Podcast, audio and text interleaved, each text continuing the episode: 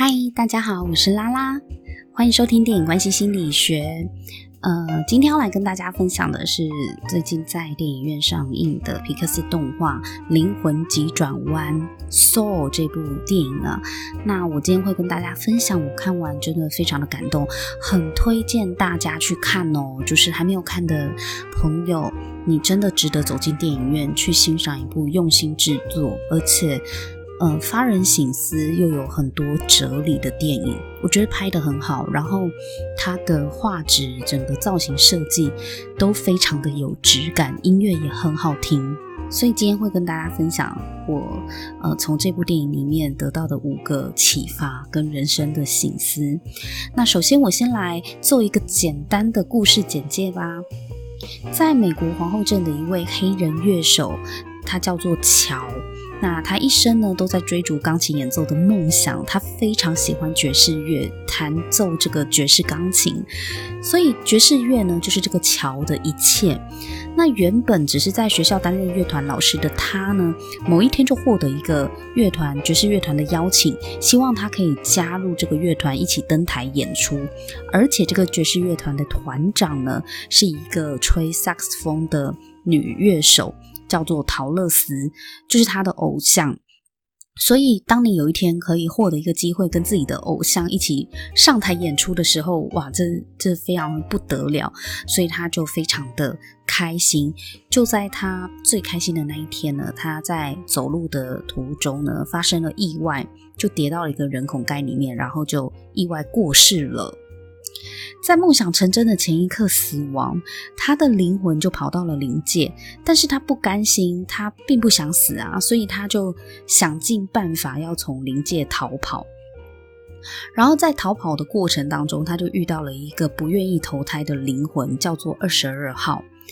当乔呢发现这个灵魂啊，所有的灵魂要投胎就必须要经历一些过程，比如说投胎先修班。就是要去做一些设定，必须要先去形塑这个灵魂的个性。比如说，有些人他就是很自私的个性，有些人是冷漠，然后有些人是热情。就是整个宇宙在这个道的安排之下呢，就是所有的灵魂都已经做好了一些出生前的设定了。但是，除了光是形塑个性是不够的。最后，这个灵魂呢，他必须要找到火花。在电影里面呢，就有设定说，他的最后一块拼图就是他要找到火花，他才有办法拿到人间通行证去投胎到人间。但是，这个火花到底是一个什么样的概念呢？刚刚讲到灵魂，它必须要经过一些设定的过程嘛。那这设定是由谁去指派？到底谁要自私，谁要冷漠，谁要热情？这个是一个。呃，在灵界有一个呃，有点类似嗯上上帝嘛，或是老天爷，就是有一个道的安排，有一个人他去设定给这些灵魂的。但是唯有火花这件事情不是外人设定的，就是必须要靠灵魂本身去寻找的，不是外人可以给的。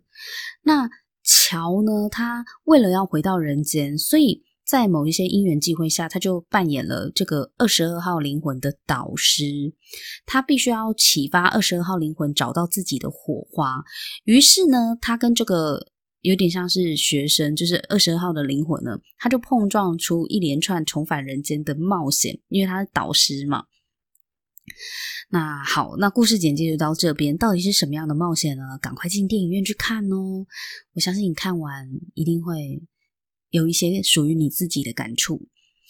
那接下来要分享的就是我看完电影之后，我整理了五个人生醒思。那以下呢就会提到呃剧情了，就会剧透了。所以如果你还没有看过的朋友呢，你斟酌要不要继续往下听。对，那不介意的朋友呢，可以直接听完我的分享再去看也 OK 的。我看完电影第一个感想呢，就是。你的目标不是我的目标。电影里面乔啊跟母亲的关系其实很普遍存在我们的日常生活中啊。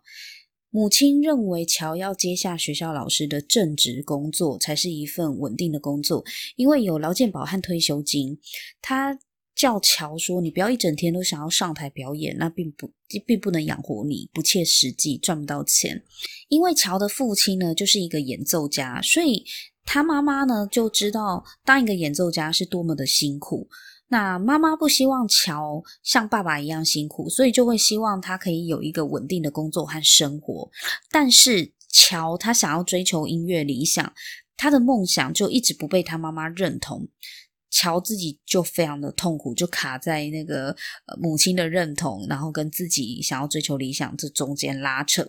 不过呢，乔默默的跟母亲一样，他后来也把自己的期待就无意间也转嫁到了二十二号灵魂身上。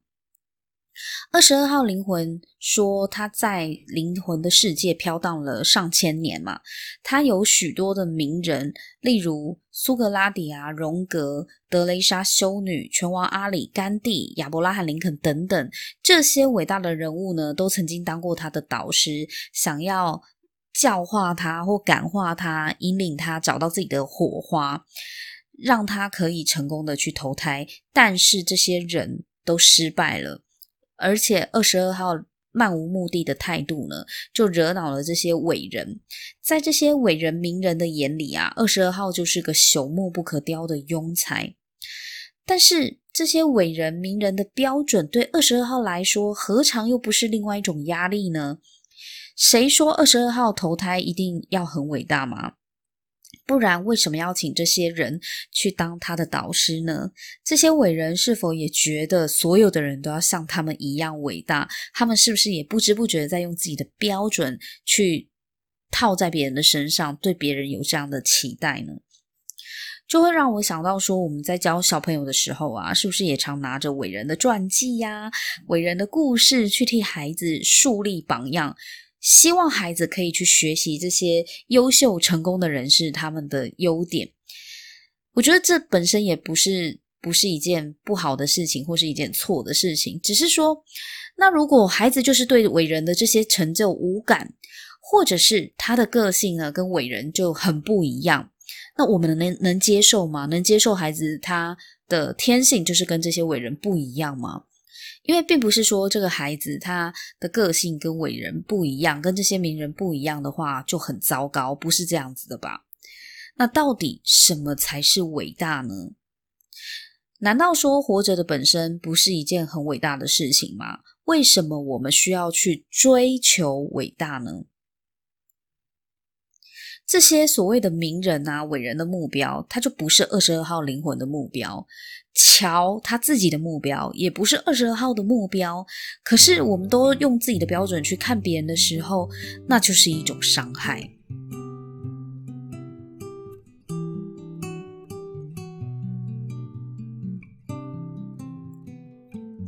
那我第二个感想呢，就是生命的目标就在于体验生命。二十二号从来没有来过人间，但是呢，他借由乔的身体，他去感受到人间的阳光与风，还有人与人之间的互动，母亲与孩子的矛盾跟关爱，街头歌手的美妙歌声，也让他开始对人间有感觉，甚至喜欢这个世界。就在这一刻，他找到了属于自己的火花，拿到了人间通行证。每个人的火花来源本来就不一样啊，而且火花很抽象，但是我把它解读为某种灵魂的共振吧。如果以巴夏导师的概念来讲的话，就很像是沉浸在喜悦的高频当中。那乔的火花呢，就是爵士乐，弹钢琴，他的音乐呢，就是他的火花，可以理解为哦，这可能是他很热爱的事情，是令他感到兴奋的事情。但是二十二号呢，他是无意间来到人间，然后拿到火花，并不是因为他热爱某件事情，而是他爱上了这个世界、这个空间的一切，即使是被风吹落的叶子，他都觉得很美好。这是当下一瞬间的感受，就如同他告诉乔说，他爱上了走路。可是对乔来说，这根本不算什么目标，这只是日常生活。但是二十二号却很享受日常生活，这也是他想要来人间的原因啊。人为什么要来人间呢？人的使命又是什么呢？也许并不一定是要完成什么大事，或者是要多厉害。灵魂到人间的目标就是要去体验生命本身嘛。那我觉得灵魂急转弯要告诉我们的是，体验生命的本身就是一件重要的事情。每个人的使命不同，因此就会有不同的体验。但我们的降生呢，都是对这世界有情感、有爱的，也就是所谓的火花，才会有人间通行证可以降生到人间啊。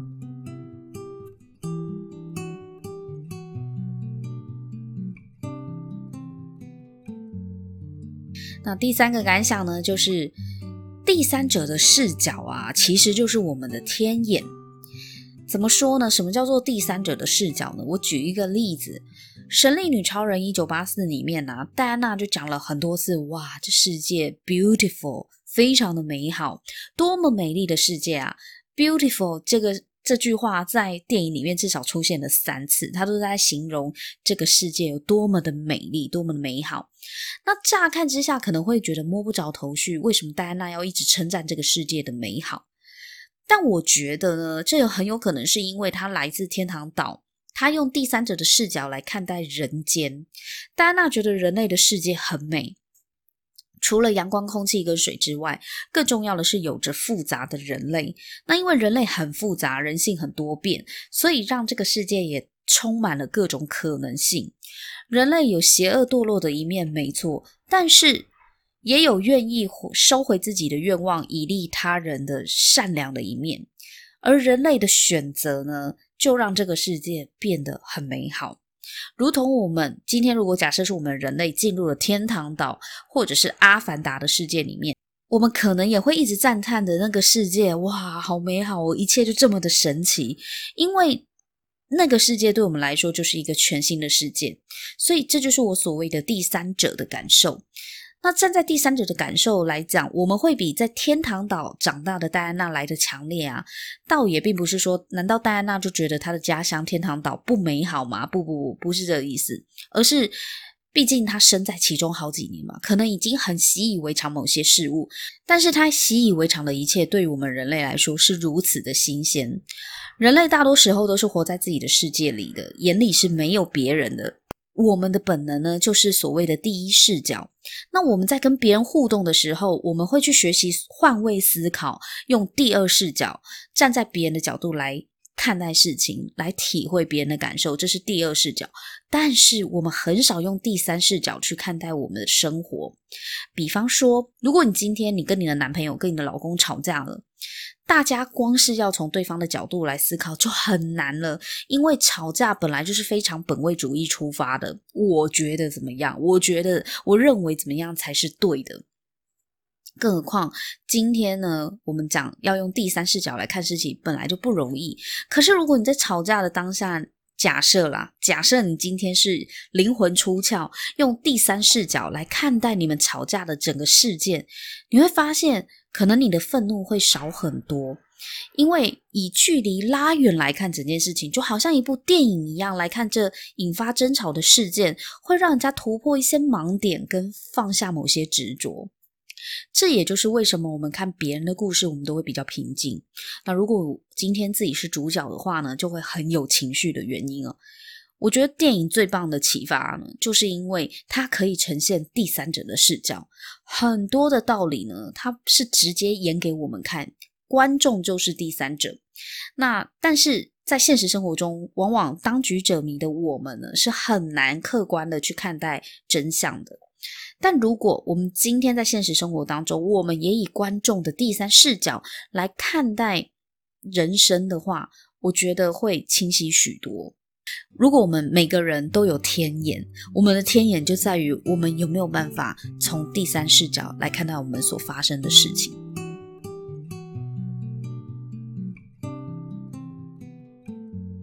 那第四个省思就是说，我觉得不必等财富。你早就自由了。灵魂急转弯当中呢，乔他拼命的想要起死回生，其实为的就是要完成他上台演出的梦想嘛。最后他也历经了波折，真的让他顺利上台，也很尽兴的完成一场精彩的表演之后呢，团长陶乐斯跟他道别时，陶乐斯就说：“啊，表演了一百场，不是每一场都是能够像今天这么精彩。明天晚上七点，我们再重新来过吧。”结果乔就很困惑，有点失落的跟他讲说：“我以为这一切都会不同，但是好像也没什么不一样，因为他满心期待，他终于可以上台表演了。他以为在他上台表演之后，他的生活、他的感受会会有所不同，但是发现没有，诶，就很像是一个平常的一天，只是今天特别的高兴、特别的兴奋而已。如果我们以爬山来说的话，登台演出呢，就而且是跟偶像一起表演。假设这件事情是山顶的话，那我觉得乔其实已经攻顶了，只是说他到达了山顶。却不是他所想象的那样子的风景。到底他所想象的风景是什么样子的呢？陶乐斯他看到乔反而很沮丧的感觉，他就跟他分享一个故事。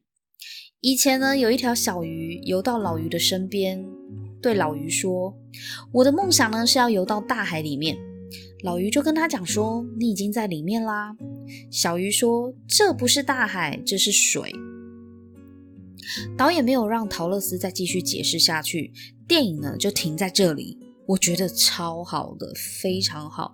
因为如果他再解释下去，像诺兰导演一样一堆解释性的对话的话，我觉得这就破坏了那个自己体会的那种美感，就变成说教了。对，我觉得有些哲理的东西，有些智慧，其实是要我们个人去感受、个人去省思的。其实以前我有听过一个类似的寓言故事，跟大家分享一下。就是说，有一个刚捕完鱼、饱餐一顿的渔夫呢，他就躺在沙滩上面晒太阳。结果有一个富翁呢，就走过来问他说：“诶，这么好的天气，你为什么不去捕鱼啊？”结果渔夫就跟他讲说：“哦，我已经捕过鱼了，现在在享受太阳。”结果这个富翁就说：“可是天气这么好，你怎么不再去多捕一些鱼呢？”渔夫就问他说：“为什么要多捕一些鱼？”富翁就说：“你多捕一点鱼呢，你就可以拿到市场上去卖，然后你就会有更多的钱呐。”渔夫就说：“那有更多的钱要干什么呢？”富翁说：“呢，有了更多的钱，你就可以买一艘大船，然后去捕鱼，而且还可以雇几个帮手。”渔夫就问他说：“我为什么要买大船？我为什么要雇几个帮手？”结果这富翁就觉得，哎呀，你这渔夫怎么这么笨啊？就跟他讲说，有了大船跟帮手，你就可以赚更多更多的钱。你可以多买几条船，然后捕大量的鱼，直到卖不完这些鱼呢，你就去开鱼类加工厂。然后渔夫就问说，然后呢？富翁说。然后你就可以赚更多的钱，多开几家公司呢，你就会做了董事长。再然后你就可以像我一样，能舒舒服服的在这里晒太阳啦。渔夫就笑着反问他说：“那我现在不就正在这里晒太阳吗？”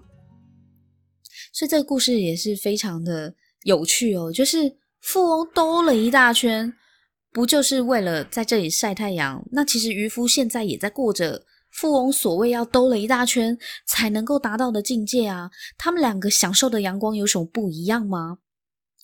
所以也让我去思考说啊，我们可能我们以为我们追求的大海啊，以为那是一个很远的目标，以为到了彼岸，到了山顶上呢，一切就会不一样。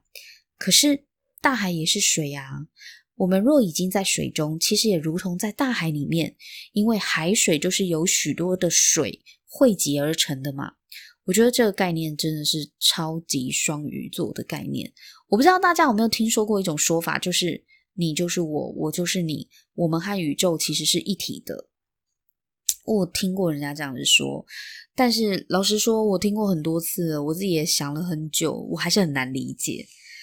我怎么会是你？你怎么会是我呢？我们就像海水跟河水一样啊，有淡水跟盐水的不同。我们的清澈度、我们的生态系都不一样，怎么会是一样呢？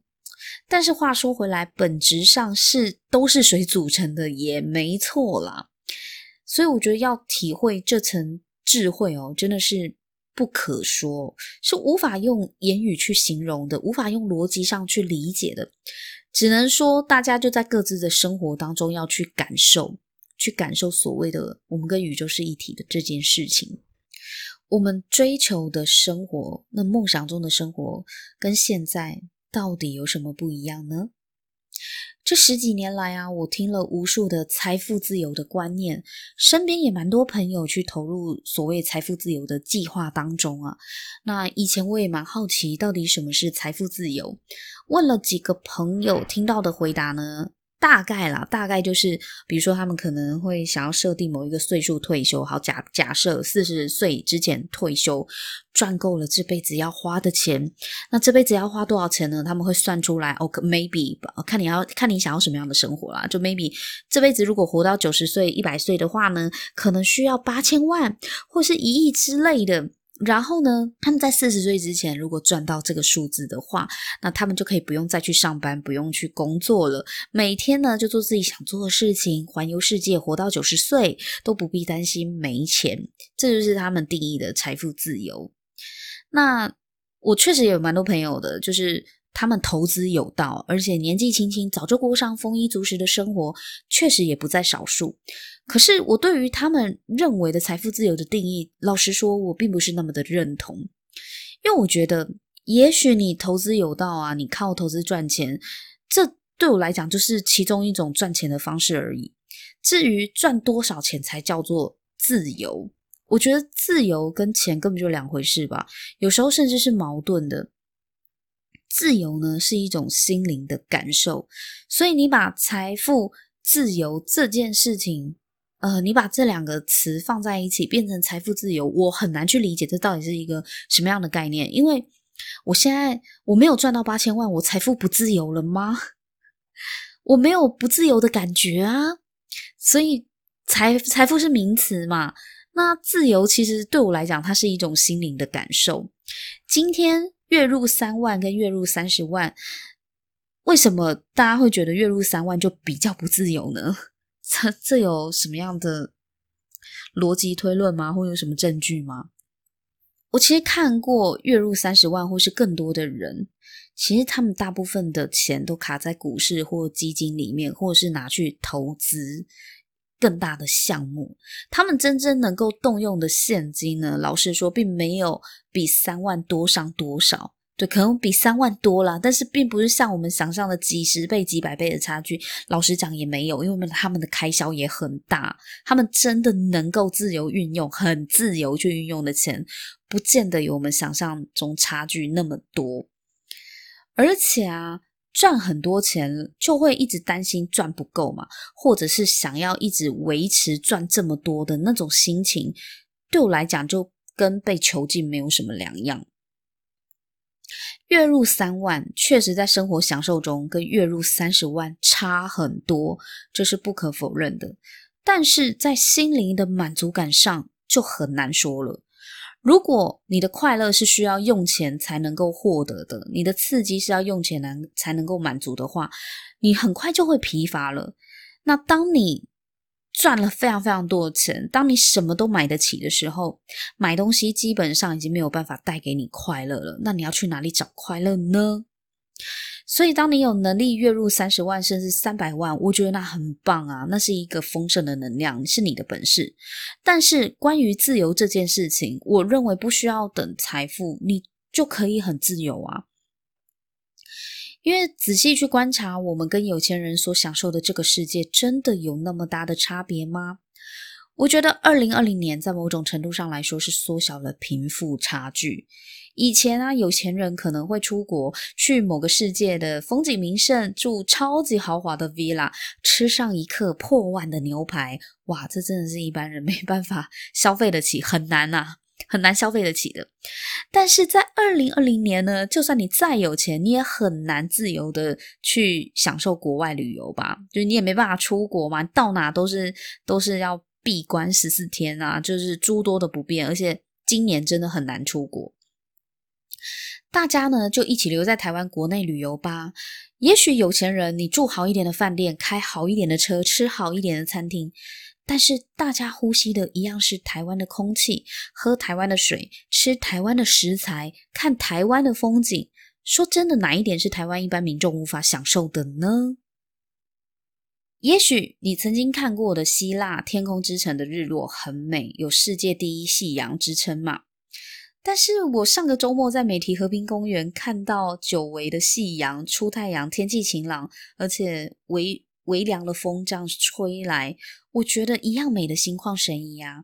或者是我夏日傍晚啊，常常开车在中山高上面看到橘黄色的夕阳跟卷积云，我觉得那夕阳余晖的映照也让我很想要拍照留念。那种自然美景给我的心灵上的满足。跟精神上的丰盛，我其实，在台湾也常常有那个 moment，就是让我觉得哇，真的很美。我觉得我的身心都被疗愈到的美景，那些天空一样，在台湾也可以看得到。我呢，没有月入三十万，但是我能够呼吸的空气，看到的自然美景。或者是我去夜市吃个三百块的小吃，就已经让我觉得超级满足了。我跟有钱人的生活可能真的差很多啦，在物质享受的各方面真的是落差蛮大的。但我认为在心灵上的的富足的感觉，或者是快乐的感觉，我觉得可能差不了多少，甚至有可能是更富、更容易富足的。因为一杯星巴克的节庆特调咖啡，就可以让我开心一整天诶。所以，为什么我们很强调拥有国际观很重要？为什么要大家多出去看看这个世界有多大？因为你走过世界一圈之后，你就会更加发现，其实台湾很美好的。这个世界不完美，但并不代表它不美。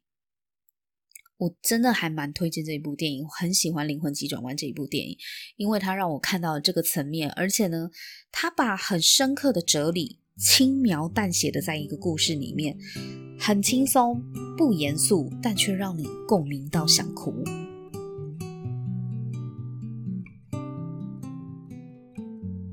那我第五个感想呢，就是孩子呢活着就好。当妈妈之后呢，才发现说养小孩啊，真的会不知不觉就好像雕塑粘土一样，会有各种期待。但是又要提醒自己，小孩呢不是粘土，而是树苗，有自己的个性跟风土，有自己的成长速度。我不是雕塑家，而是负责浇水灌溉的人。树苗呢，它有自己要长成的模样，还没有长大之前，我也不知道它会是哪种树。但是父母的期待呢，是很难放下的。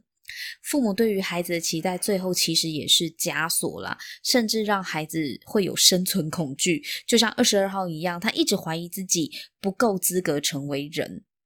在人生研讨会里面的灵魂呢，都要被塑造出不同的个性，而且要找到火花才能出生嘛。那二十二号呢，他拥有自己的个性，可是一直找不到火花，所以他就觉得自己不够格出生，好像别人都有很伟大的使命，而他找不到自己的使命，没有什么东西呢是让他感兴趣，或者是让他觉得自己可以做得很好的。那我自己在帮别人看星盘的时候，我也看过很多，呃。个案的星盘能量就是很平顺的大三角，那不是每个人呢都选择英雄般的磨练才叫做英雄之旅，因为每个人的课题真的是不一样的，旅程不同，使命也不同。可是啊，我觉得要成为自己却是很重要的事情，而不是成为别人去做别人所谓的伟大的事迹。我以前有听过一个老师的分享啊，就是有别于传统家长啊的期待是望子成龙、望女成凤，他对孩子的期待呢也是四个字，就是活着就好。在这世道艰难的人生路上啊，活着本来就是一一件不容易的事情。你知道有多少人很厌世，想轻生，或甚至已经轻生自杀，离开这个世界上了吗？我觉得对父母而言啊，没有什么事情是比孩子活着更重要了。所以看完这部电影，我深深真的觉得，活着本身就是一件很伟大的事情，而且我们生命的目标就是要体验生命本身。那每个人对于他自己的生命就有不同的体验。所以，以上呢就是我看完《灵魂急转弯》呢，我自己内在启发的五个对人生的省思，也跟大家分享哦。我也想听听大家看完这部电影之后呢，会有什么样的感想，也都欢迎你在 Apple Podcast 底下留言，或是到我脸书的粉丝团或 IG 留言，跟我一起做讨论。那如果你喜欢我的节目的话呢，也请帮我在 Apple Podcast 打新评分，那我会非常的感谢你。今天就先跟大家分享到这里，我们下次见，拜拜。